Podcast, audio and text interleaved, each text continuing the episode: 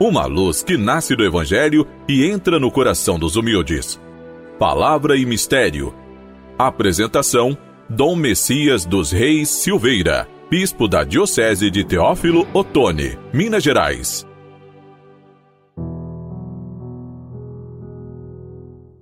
Olá, amigo, amiga. Hoje, dia 6 de dezembro, segunda-feira, o tema do programa é A acolhida de Jesus cura e liberta. Hoje nós celebramos a memória facultativa de São Nicolau. Ele é conhecido porque a figura de Papai Noel é inspirada nele. São Nicolau, que dava presentes aos pobres, às crianças, que socorria as pessoas. Ele foi bispo de Mira, na Turquia, em meados do século IV.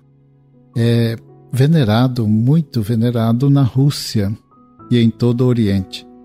O seu culto difundiu-se também no século XI, quando em Bari lhe foi dedicada a basílica homônima. Associados ao seu nome, floresceram então muitas tradições populares e iniciativas de caridade, particularmente ligadas ao Natal, como mencionei, por exemplo, a doação de presentes pelo Papai Noel. Em seu sepultamento em 6 de dezembro, é lembrado nos ritos bizantino e cópita. Em Jesus, Deus se faz humano para, sentindo nossas alegrias e dores, nos libertar de todo o mal, comunicando-nos vida plena.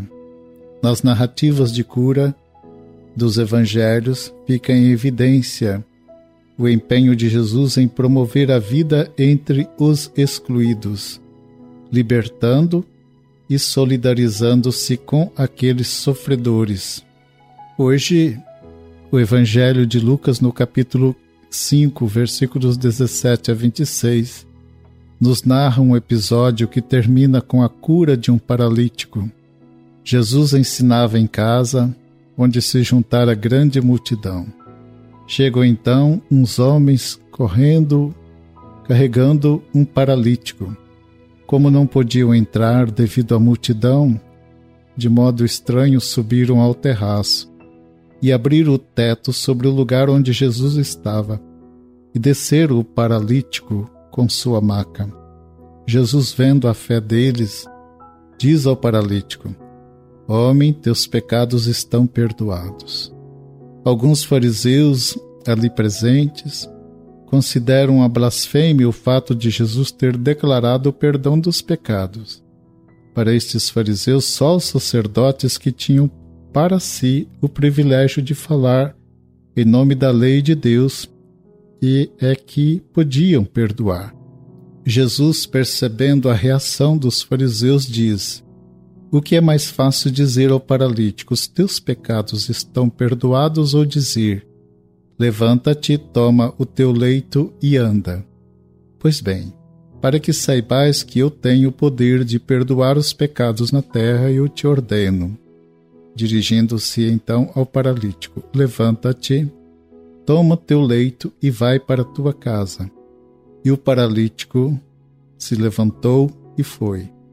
Na religião de Israel, impureza e pecado se equivaliam e significavam uma situação de inobservância da lei.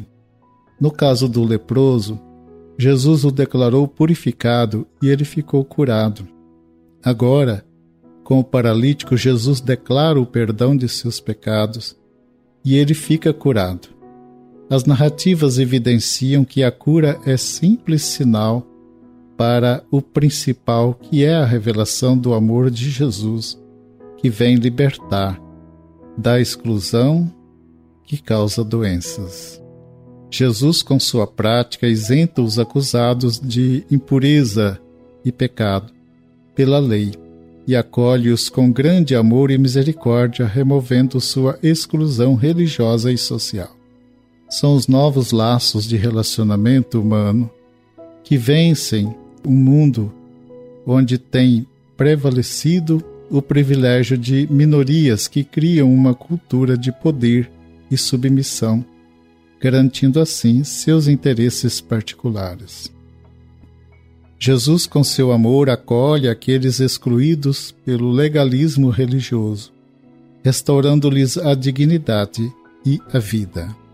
E assim, amado irmão, irmã, o programa vai chegando ao final. Foi uma alegria poder conversar com cada um de vocês. Espero poder encontrá-los no próximo programa. Fiquem com a paz e a bênção do Senhor.